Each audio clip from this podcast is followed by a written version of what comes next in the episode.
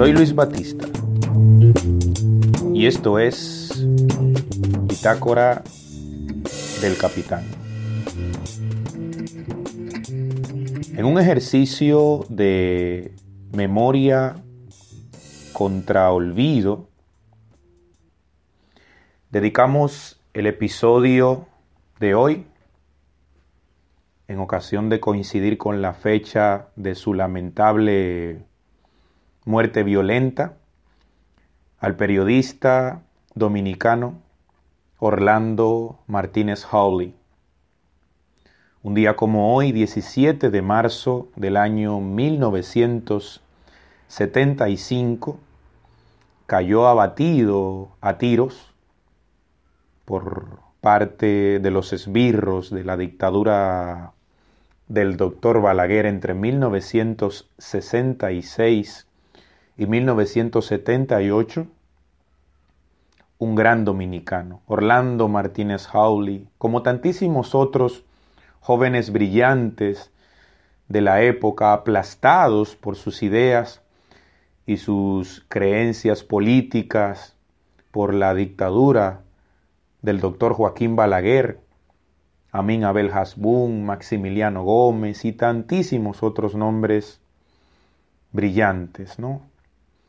Y precisamente en este episodio vamos a compartir el artículo por el que presumiblemente se dio la orden de darle muerte al periodista Orlando Martínez, artículo que en su día el periodista tituló ¿Por qué no, doctor Balaguer? Pero antes de, compartir ese artículo que, que todavía hoy, 45 años después, en su contenido tiene reflexiones profundas, sigue siendo cuatro décadas después una suerte de, de provocación a, la reflexión y, al repensar las maneras de, nuestros políticos. Antes de ir a, ese artículo, quisiera compartir contigo una anécdota, una anécdota de, de mi experiencia en las aulas, para entender por qué es importante volver a hombres y a nombres como el de Orlando Martínez Hawley. Sucede que en ocasión de, del Día de la Resistencia Heroica, 12 de enero, como todos los 12 de enero, se conmemora en nuestro calendario el Día Nacional de la Resistencia Heroica en honor al sacrificio, a la valentía del Comando Revolucionario de los Palmeros, Amaury Germán Aristi, Virgilio Perdomo Pérez, Ulises Cerón Polanco y Bienvenido Leal Prandi, La Chuta, que el 12 de enero del año 1972 también cayeron abatidos por fuerzas eh, militares enviadas por el entonces presidente Joaquín Balaguer en franca muestra de lo implacable que, que solía ser contra cualquier atisbo de, de oposición o cualquier conato de acto subversivo contra su gobierno. Cuando comentaba y explicaba en, en, una de las aulas esta efeméride y la importancia que tiene esta para la dominicanidad, uno de los estudiantes levanta la mano y hace una pregunta que, que, de cierta manera escandaliza o contraría al grupo. Preguntaba el chico, profesor, ¿y si al final los mataron? Si al final no consiguieron, de cierto modo, su objetivo político, ¿qué mérito tienen? ¿Por qué se los recuerda en la historia? Y el grupo, bueno, palabras más, palabras menos, esa era la pregunta y el grupo escandalizado, un poco contrariado ante una pregunta muy buena, esperaba la, la respuesta mía como, como profesor. Y yo, en lugar de, de responder directamente, devolví la pregunta, o devolví más bien a la pregunta otra pregunta, y lo puse en un apuro al chico. Preguntaba yo, ¿y tú crees que a Mauri, que Virgilio, que Ulises, que Bienvenido no sabían muy bien que los iban a matar? Ojo que la pregunta es, es densa. ¿Y tú crees que a Mauri, que Virgilio, que Ulises, que Bienvenido no sabían que los iban a matar? Por supuesto que lo sabían.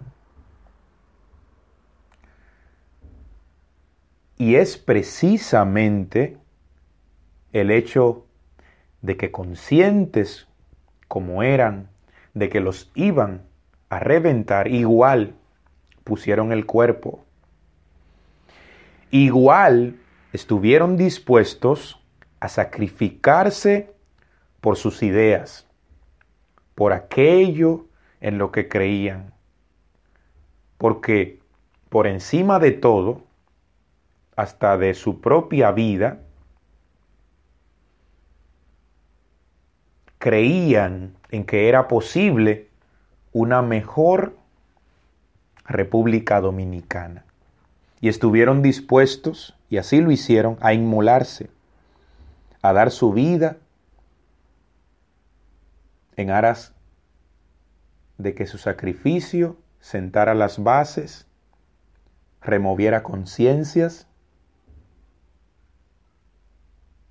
para construir una mejor República Dominicana y una democracia de verdad. Orlando Martínez Hawley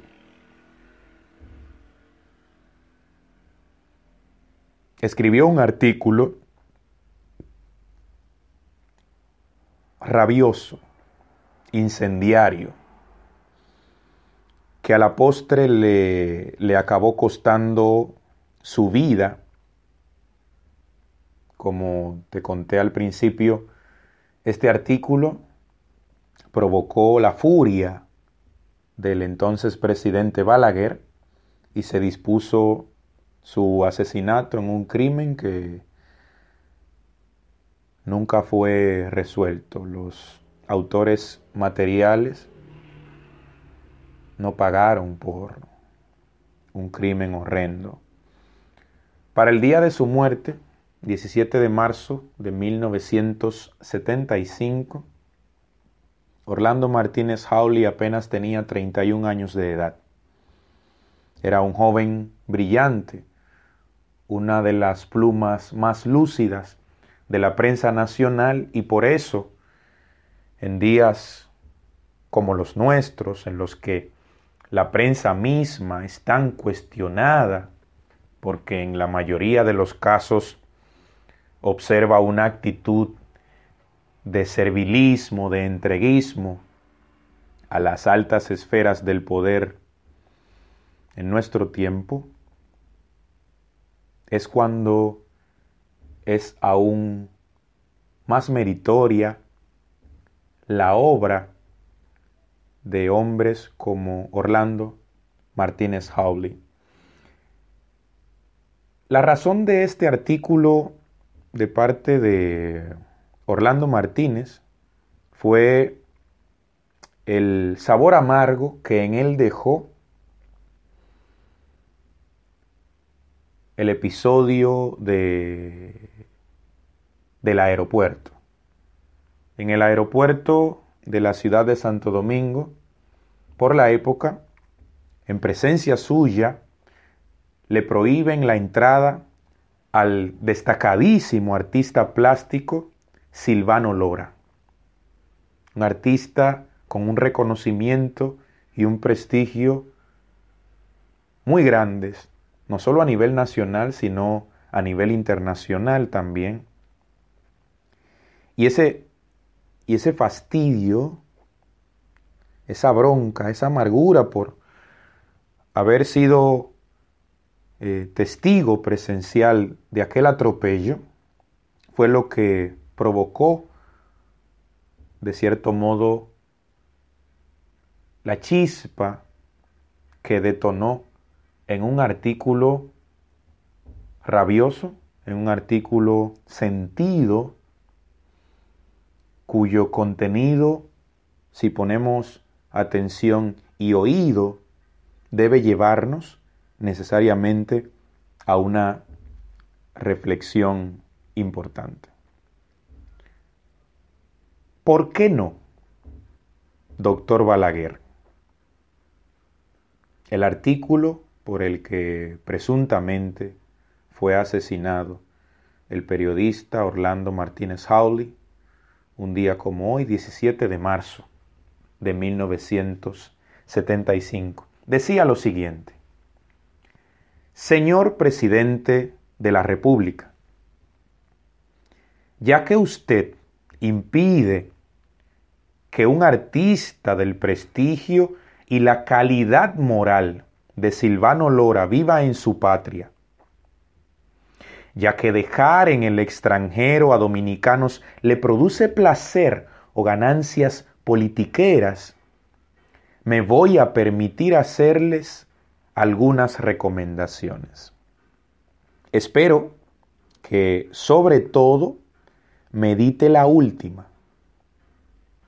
Como usted ha dicho que en este gobierno y parece ser cierto, la corrupción solo se detiene en la puerta de su oficina, ¿por qué no saca de la República Dominicana a todos esos corruptos? Como aquí existe una galopante inflación de delincuentes sin uniformar y, según usted, también uniformados, ¿por qué no les ordena a los calieses del régimen que los apresen y los metan en un avión? ¿Por qué no les dice a los genízaros que prestan servicio en el aeropuerto que apresen no a los que traen cigarrillos de marihuana, sino a los pejes gordos del tráfico de drogas? ¿Por qué no manda al exilio a los que reciben comisiones para negociar contratos, que entregan nuestras riquezas a las compañías multinacionales? ¿Por qué no instala en un barco a los latifundistas, a los que están negados a que este país salga del subdesarrollo y de la situación de miseria colectiva que lo acompaña? ¿Por qué no entra en ese mismo barco a quienes en la ciudad son el soporte ideológico de esos terratenientes? Y también a quienes son el sostén armado, los que dan palos, apresan y torturan campesinos que luchan por sus derechos. Como usted es en llave de los norteamericanos, ¿por qué no le solicita un portaaviones para enviar al lugar que fuese a los numerosos calieses que viven del trabajo del pueblo? En caso de que su amistad con los Estados Unidos sea más estrecha de lo que sospechamos. ¿Por qué no le pide al Pentágono un cohete último modelo con el objetivo científico de crear una colonia de calieses en la luna? ¿Por qué no desaparece de la vista de los dominicanos honrados, que son la mayoría, a todos los vagos que en este gobierno cobran sin trabajar? ¿Por qué? Tómelo en cuenta, no deposita en un cómodo asiento de primera a los funcionarios irresponsables que se las dan de fuché contemporáneos y a la hora de la responsabilidad no dan la cara. Y mi recomendación final, si es inevitable que esta situación continúe, si es imposible evitar actos indignantes y miserables como el que presencié el domingo en el aeropuerto, ¿por qué, doctor Balaguer, no se decide usted a subirse en el avión o el barco y desaparece definitivamente de este país junto a todos los anteriormente mencionados. ¿Por qué no, doctor Balaguer, el artículo que en su día en la revista Ahora publicase el periodista Orlando Martínez Howley, una de las víctimas más connotadas de la tiranía balaguerista de los 12 años, para pensar el contenido de ese artículo. De pronto podríamos cambiar el nombre del sujeto en el título del mismo, pero muchas de sus denuncias, cuatro décadas después, siguen haciendo ruido. Por lo menos a mí me hacen ruido. Y ahí te la dejo. Este fue un episodio más de Bitácora del Capitán. Nos escuchamos en la próxima. Chao.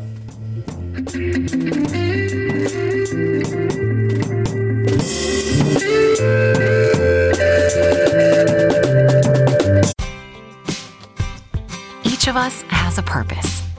We are destined to do something meaningful, not only to support our loved ones, but to positively impact our communities throughout the country. What do you think a private Christian education looks like? Grand Canyon University offers over 175 high quality online programs across nine colleges. Find your purpose at Grand Canyon University. Visit gcu.edu.